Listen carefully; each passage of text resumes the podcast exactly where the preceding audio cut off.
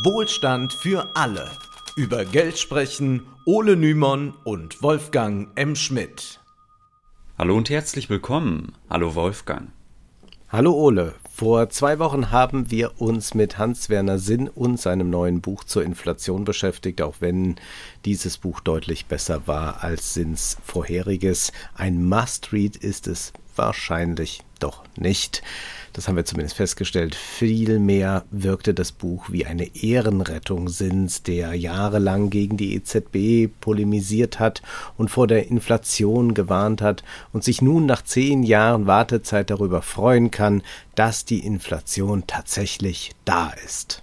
Ja, nur dass halt doch doverweise nicht die Schuld sind, die er immer wieder verantwortlich gemacht hat. Heute wollen wir uns mit zwei Texten zur Inflationsdebatte beschäftigen, die deutlich interessanter sind und von denen einer eine hitzige Debatte unter Ökonomen ausgelöst hat. Isabella M. Weber, über deren lesenswertes Buch How China Escaped Shock, Shock Therapy wir in Folge 112 gesprochen haben, hat im Guardian die Möglichkeit von gezielten staatlichen Preiskontrollen in den Raum geworfen. Diese könnten dabei helfen, helfen, die Inflation in den Griff zu bekommen. Viele Ökonomen zeigten sich in Artikeln, aber auch auf Twitter hier regelrecht empört über diesen Angriff auf die Segnungen des freien Marktes und mittlerweile hat sich diese Debatte im Ton zwar beruhigt, hält jedoch weiterhin an, aber dazu kommen wir später.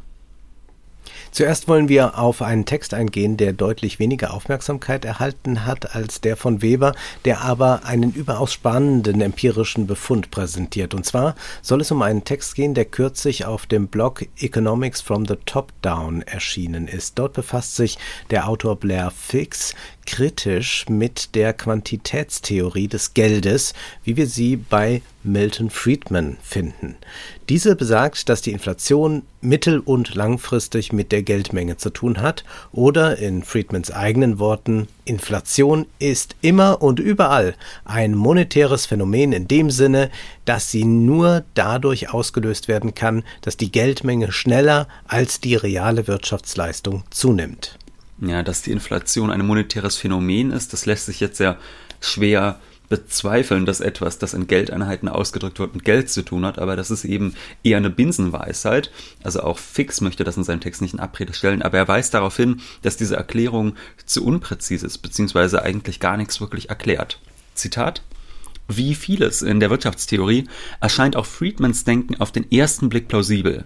Inflation ist ein allgemeiner Anstieg der Preise und da Preise nichts anderes sind als der Austausch von Geld, bedeutet mehr zirkulierendes Geld, dass die Preise steigen müssen. Folglich ist Inflation immer und überall ein monetäres Phänomen. Leider zerfällt dieses Denken bei näherer Betrachtung. Das Problem besteht darin, dass Inflation als ein gleichmäßiger Anstieg der Preise betrachtet wird. Das ist zwar theoretisch bequem, aber empirisch falsch. In der realen Welt weicht die Inflation stark voneinander ab, während der Preis für Äpfel um 5% steigt, kann der Preis für Autos um 50% steigen und der Preis für Kleidung um 20% fallen.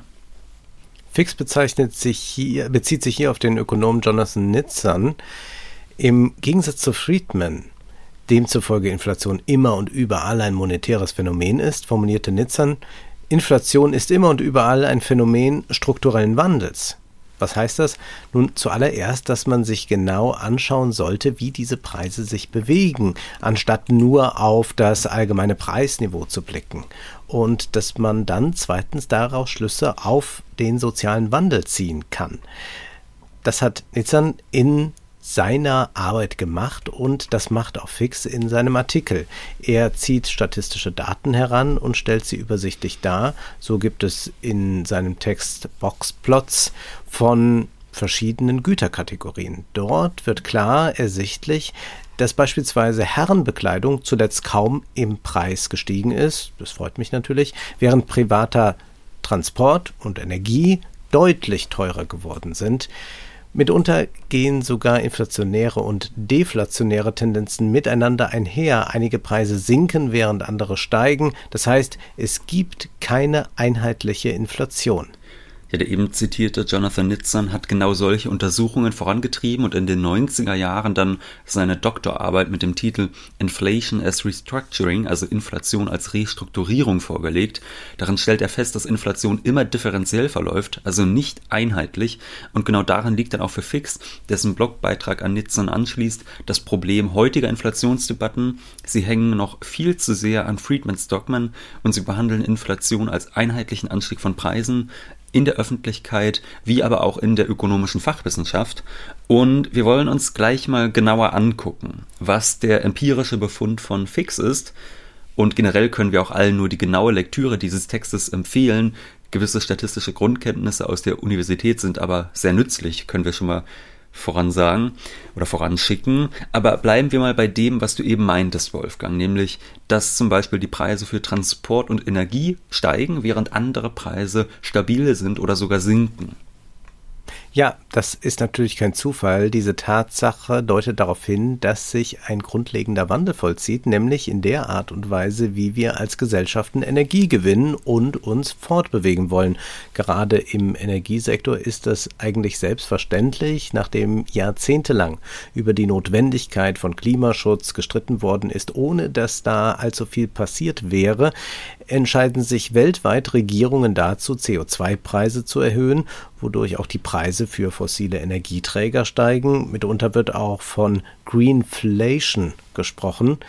Dass gerade diese Produkte im Preis steigen, ist kein Zufall. Die Inflation deutet auf einen sozialen Wandel hin. Dass die Energiepreise durch die Decke gehen, liegt einerseits an CO2-Bepreisung, die schärfer wird, und dazu mal als Randbemerkung, dass die Energiepreise mit einem Schlag so stark ansteigen, liegt eben auch daran, dass man vorher lange Zeit nicht gehandelt hat und jetzt jahrelange Nachlässigkeit auf einen Schlag auszubügeln versucht, dass das hässlich werden kann, hätte man sich auch vorher denken können. Hinzu kommen noch andere Faktoren, geopolitische, militärische Einflüsse, wie jetzt gerade in den Diskussionen um Energiesicherheit und Russland ersichtlich wird. Und all das ist eben sozialer Wandel. Und da sehen wir, Inflation lässt sich nicht einfach mal auf eine zu lockere Geldpolitik zusammendampfen. Wer Inflation verstehen will, muss diese zugrunde liegenden soziale Prozesse im Hinterkopf behalten. Das ist die vielleicht wichtigste Lektion aus dem Text von Fix. Nun wollen wir aber mal genauer in die Daten gehen, die der Autor uns da präsentiert. Fix hat Daten aus dem CPI, dem Consumer Price Index, genommen und der CPI wird folgendermaßen berechnet. Verschiedene Preise werden verfolgt, etwa von Lebensmitteln oder von Energie. Diese Preise werden dann gewichtet, also danach, wie wichtig ein Produkt ist. Raus kommt am Ende eine scheinbar einheitliche Preisänderung, beispielsweise 7,3 Prozent Preisanstieg seit Januar 2021. Das Problem ist nur, diese Zahl sagt uns nichts darüber, wie die Variation der Preise ist. Das könnte natürlich daran liegen, dass die Variation der Preise ein völlig vernachlässigbares Phänomen sind. Das ist äh, eigentlich ganz schön an diesem Text, dass der Autor äh, immer versucht, das so durchzugehen, dass er sagt, stellen wir uns doch einfach mal vor, es wäre tatsächlich so, das wäre ein zu vernachlässigendes Phänomen und dann zeigt er meinetwegen, wie die Inflation dann bei den einzelnen Gütern hätte aussehen müssen, wenn es tatsächlich vernachlässigbar war und legt dann Graphen darüber, wie es aber äh, in Wahrheit aussah. Das heißt, ähm, man kann da sehr schön sehen, das ist jetzt nicht so, wenn man zum Beispiel äh, durchschnittlich 7,3 Prozent hat, ist es jetzt nicht so, dass man sagt, ach, die eine Ware, die hat sich im letzten Jahr um, um 7,5 Prozent verteuert und die andere um 7,1 Prozent. Dann wäre es ja tatsächlich so, dass man sagt, na gut, das ist jetzt vernachlässigbar, da reicht es, auf diese generelle Tendenz zu schauen. Fix zufolge sieht die Lage aber deutlich anders aus. Die Standardabweichung der Preisänderungen im CPI bei den einzelnen Waren beträgt nämlich 10,7 Prozent. Das heißt, die Variation der Preise war knapp anderthalb Mal so groß wie die durchschnittliche durchschnittliche Preisänderung, die da am Ende bei rauskommt. Das heißt, dieser Durchschnitt, der ist freundlich gesagt nur bedingt aussagekräftig. Fix zieht nun einen kontraintuitiven Vergleich, um das Problem mit Durchschnitten uns etwas klarer zu machen. Er schreibt, Warren Buffett und Mukesh Ambani haben ein durchschnittliches Nettovermögen von 100 Milliarden Dollar mit einer Standardabweichung von 5,7 Milliarden Dollar. Die Tatsache, dass die Abweichung gering ist, etwa das 0,06-fache des Durchschnitts, zeigt, dass es eine echte zentrale Tendenz gibt. Im Gegensatz dazu haben Jeff Bezos und ich ein durchschnittliches Nettovermögen von 100 Milliarden Dollar mit einer Standardabweichung von 141 Milliarden Dollar diese enorme Abweichung, das 1,4-fache des Durchschnitts, deutet darauf hin, dass es keine zentrale Tendenz in den Rohdaten gibt. Der Durchschnitt ist also nicht aussagekräftig. Was heißt das? Nun, wenn man das Vermögen des Autors und das von Jeff Bezos nimmt, Fix hat ein Vermögen von knapp 0 Milliarden, Bezos hat 200 Milliarden, wäre der Durchschnitt daraus 100 Milliarden. Dieser Durchschnitt, der ist natürlich überhaupt nicht aussagekräftig, würde ja niemand behaupten, es wäre sinnvoll, diesen Vergleich zu ziehen äh, oder diese Gleichsetzung zu ziehen, dass man sagt, ja, im Durchschnitt haben ja diese beiden Menschen 100 Milliarden. Das ist Quatsch. Das sieht man dann auch statistisch bei der Standardabweichung. Diese beträgt 141 Milliarden Dollar. Das heißt, die Variation im Reichtum von Fix und Bezos, Bezos ist also knapp 1,4 mal so groß wie der Durchschnitt. Und hier käme ja niemand auf die Idee zu behaupten, der Durchschnitt zwischen dem Reichtum eines Normalverdieners und von Jeff Bezos wäre irgendwie aussagekräftig. Wenn also in diesem Falle die Variation 1,4 mal so groß ist wie der Durchschnitt und niemand auf die Idee käme, diesen Durchschnitt als einen sinnvollen Wert zu bezeichnen, wie kann es dann sein, dass die Variation der Preise im Verhältnis zur durchschnittlichen Preisänderung, die der CPI misst, 1,5 mal größer ist? ohne dass sich jemand daran stört. Wie informativ ist überhaupt die durchschnittliche Inflation? Das will Fix mit seinem Text hinterfragen. Um diesen Punkt klarzumachen, verfolgt Fix die Preise der Waren, die im CPI erfasst werden, und gruppiert sie in zwölf Warengruppen ein, wie es das Bureau of Labor Statistics auch tut. Diese statistischen Änderungen stellt er dann, wie vorhin bereits angedeutet, in einem Boxplot dar. Wir können die Boxplots nun hier nicht abbilden, aber es kann sich ja jeder selbst anschauen. Der Link ist natürlich in der Episodenbeschreibung. Was diese Boxplots zeigen, ist aber recht eindeutig. Die Preise steigen eben nicht uniform, sondern im Gegenteil, sie steigen ganz und gar unterschiedlich. Zitat: Diese aufgeschlüsselte Analyse ergibt ein völlig anderes Bild als die Entwicklung des Durchschnittspreises. Es ist zu erkennen, dass die Inflation zwischen den einzelnen Warengruppen sehr unterschiedlich ist. Einige Gruppen, wie Herrenbekleidung, haben nur eine geringe, wenn überhaupt Inflation zu verzeichnen.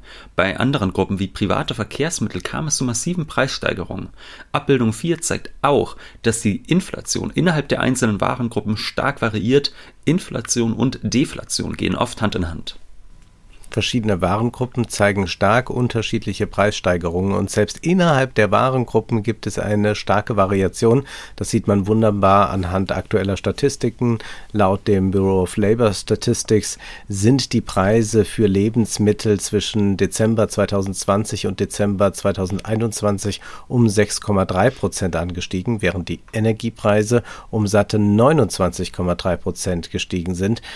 Wenn wir nun also das vorhin vernommene Mantra von Nitzan ernst nehmen, Inflation bedeutet gesellschaftlicher Strukturwandel, dann können wir das an der derzeitigen Inflationsentwicklung wunderbar bemerken.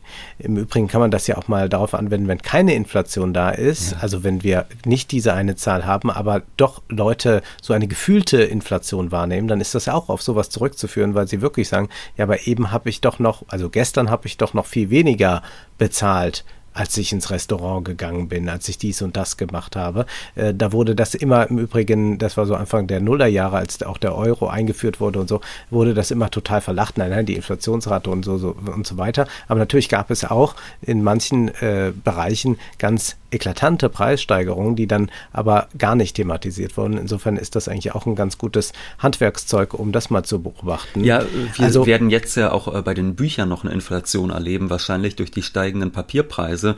Das heißt, auch da hm. werden wir am Ende sozialen Wandel feststellen können, nämlich eine Gesellschaft, die weniger liest, im schlimmsten Fall. Ja, ich äh, glaube, da, da, ist das ist das noch noch, kann es überhaupt noch weniger Leser geben, fragt man sich ja. Die Leute sind auf TikTok, äh, lesen nicht, weiß nicht.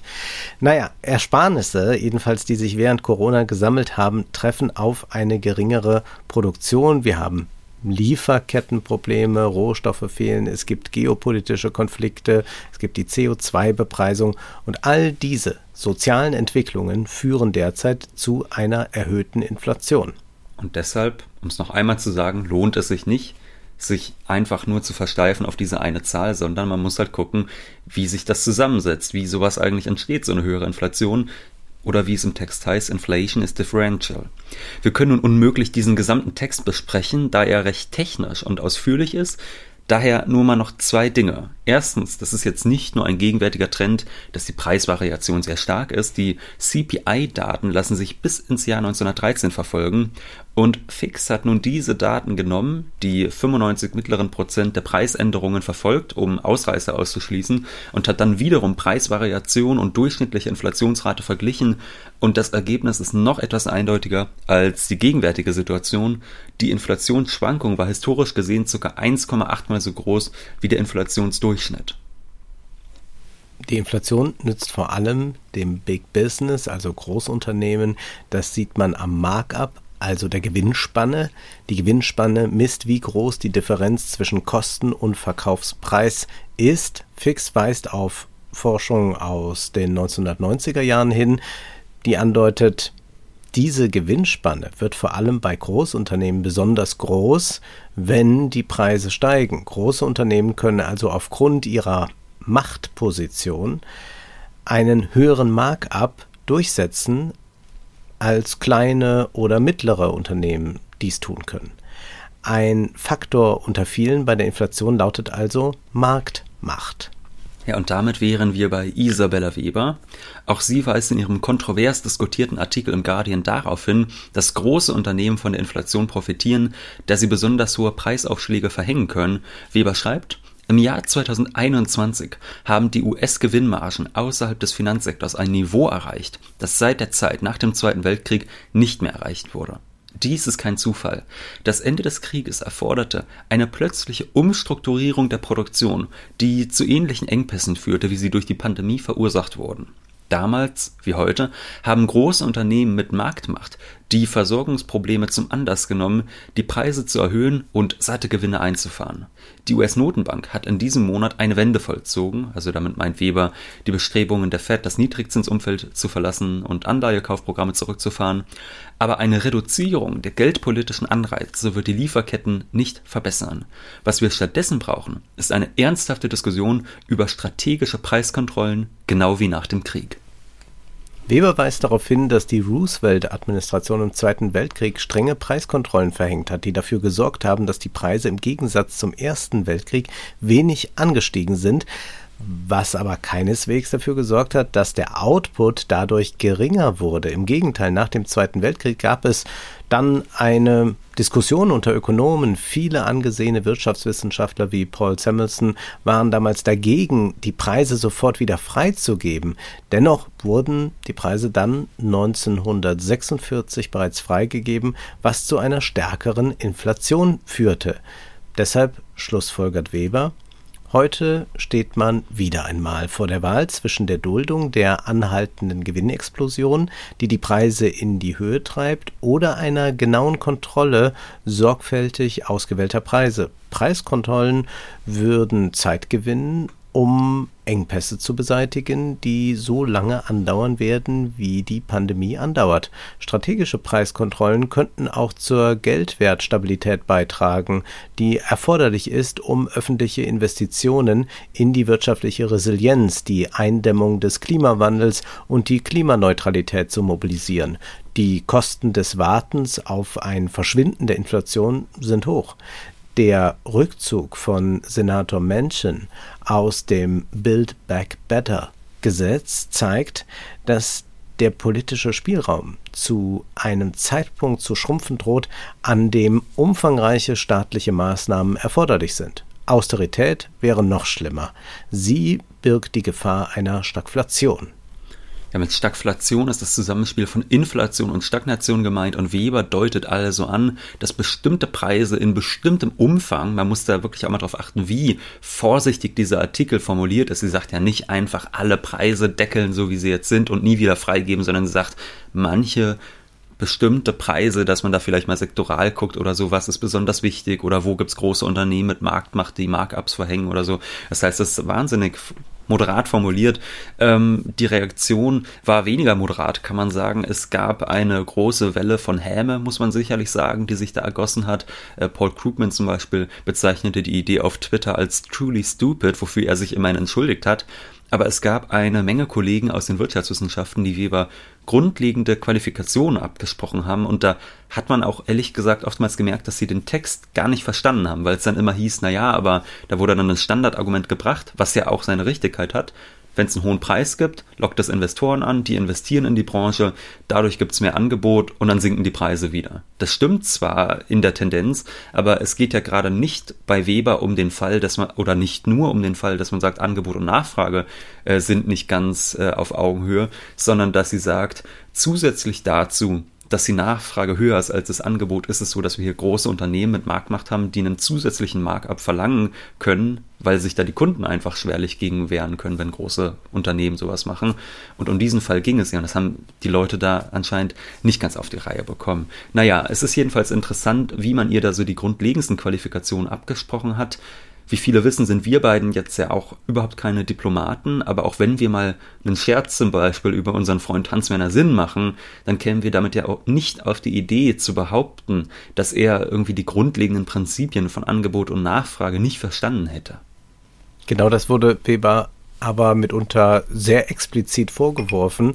In Vorlesung 1 lernt ja jeder Wirtschaftsstudent, dass staatlich festgesetzte Preise schädlich sind, denn wenn der staatlich festgesetzte Preis über dem sogenannten Gleichgewichtspreis liegt, wird nicht so viel produziert, wie die Konsumenten nachfragen.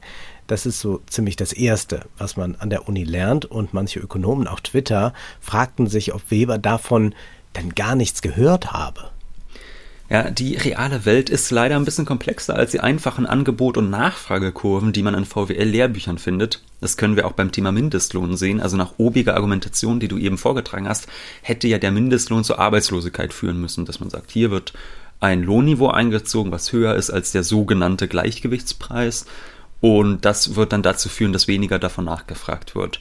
In Wahrheit haben wir natürlich gesehen, dass das nicht stattgefunden hat, weil auch die Grundannahmen dieser Idee von Gleichgewichtspreisen, da kommen wir später nochmal zu, auch völlig unrealistisch sind. Äh, und Hans-Werner Sinn zum Beispiel, der hat auch in dieser Richtung damals argumentiert.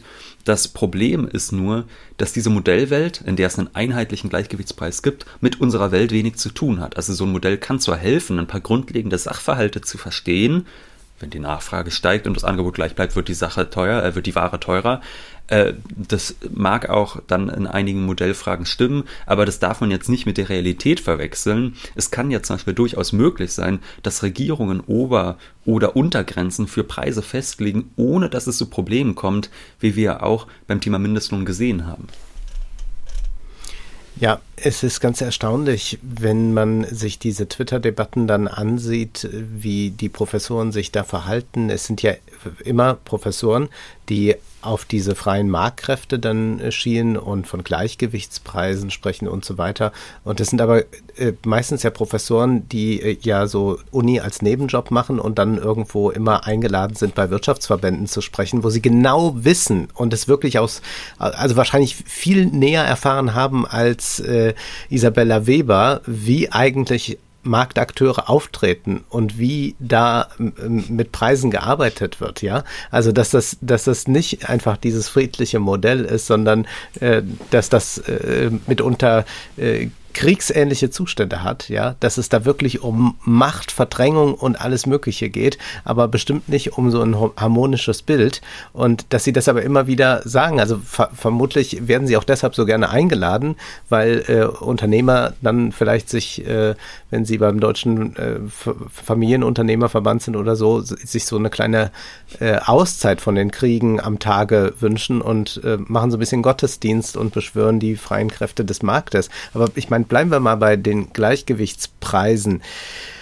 Also, diese Vorstellung basiert auf verschiedenen unrealistischen Annahmen. Etwa, es gebe keine Marktmacht oder die Güter seien homogen, also ohne qualitative Unterschiede. Das ist ja nun aber eben nicht der Fall und es ist ja auch nicht das, was Weber da meint. Sie deutet auf Marktmacht als Faktor für steigende Preise hin. Es geht also nicht nur darum, dass die Nachfrage das Angebot übersteigt und es daher zu Preissteigerungen kommt, sondern eben auch um einen willkürlich hochgesetzten Markup von großen Unternehmen. Deshalb verfehlen viele Kritiker auch Webers Punkt. Nehmen wir zum Beispiel den Mindestlohn. Es kann ja auch einfach sein, dass Unternehmen durch ihre Machtstellung gegenüber Arbeitern einen zu niedrigen Lohn einfach setzen können. Das kann man sich ja vielleicht vorstellen. Ne? Danach wäre ein Mindestlohn dann nicht schädlich, er würde nur die Gewinnmargen senken, was aber nicht bedeuten würde, dass die Unternehmen dann nicht mehr rentabel sind. Genauso könnte es ja auch bei den Preiskontrollen sein. Wenn oligopolistische Unternehmen mit viel Marktmacht höhere Preise durchsetzen, dann kann man diese durchaus deckeln, ohne dass die Unternehmen deshalb gleich völlig unprofitabel sind. Das sollte man sich dann eben mal empirisch ansehen. Inwiefern ähnelt unsere Situation der von vor einigen Jahrzehnten? Wir haben, äh, haben sich damals welche Preiskontrollen ausgewirkt und so, das wäre dann tatsächlich zu überprüfen. Und da würde dann eine redliche Debatte auch beginnen. Ja, und dann kann man ja auch immer noch zum Schluss kommen, dass der Vorschlag Webers falsch ist, aber man sollte jetzt vielleicht eine Autorin, die gerade ein euphorisch aufgenommenes Buch über jüngere Wirtschaftsgeschichte veröffentlicht hat und die darin zeigt, wie die chinesische Regierung unter anderem Preiskontrollen erfolgreich eingesetzt hat, doch bitte nicht vorwerfen, sie hätte die Economics 101 nicht gelernt und würde die Ange äh, Gesetze von Angebot und Nachfrage nicht verstehen. Das versteht wirklich jeder 18-Jährige, der in die Uni geht. Es kann man jetzt mal einer erwachsenen Frau, die Professorin ist, durchaus zumuten, dass sie das kann. Also das ist wirklich lächerlich. Äh, Weber ist eine Ökonomin, die auch dieser Fachidiotie von äh, vielen ihrer Kollegen entgeht. Sie hat Aufsätze geschrieben über Geld bei Smith und Mark. Sie hat jetzt aber auch diese preisgekrönte Studie über China veröffentlicht. Also doof ist diese Expertin offenkundig nicht, auch wenn ein paar deutsche VWL-Profs aus der Provinz das noch nicht mitbekommen haben. Wer mehr über Webers China-Studie erfahren möchte, kann sich Episode 112 anhören. In der Beschreibung haben wir außerdem Kritiken an Weber aufgenommen, die sich von den hämischen Texten absetzen und in vernünftiger Weise artikuliert haben, wieso dieser Vorschlag vielleicht doch nicht so klug ist. Nun ist aber erst einmal Schluss für heute, denn Zeit ist Geld. Prosit. Das war Wohlstand für alle. Ihr könnt uns finanziell unterstützen über paypal.me-ole und Wolfgang oder über die in der Beschreibung angegebene Bankverbindung. Herzlichen Dank.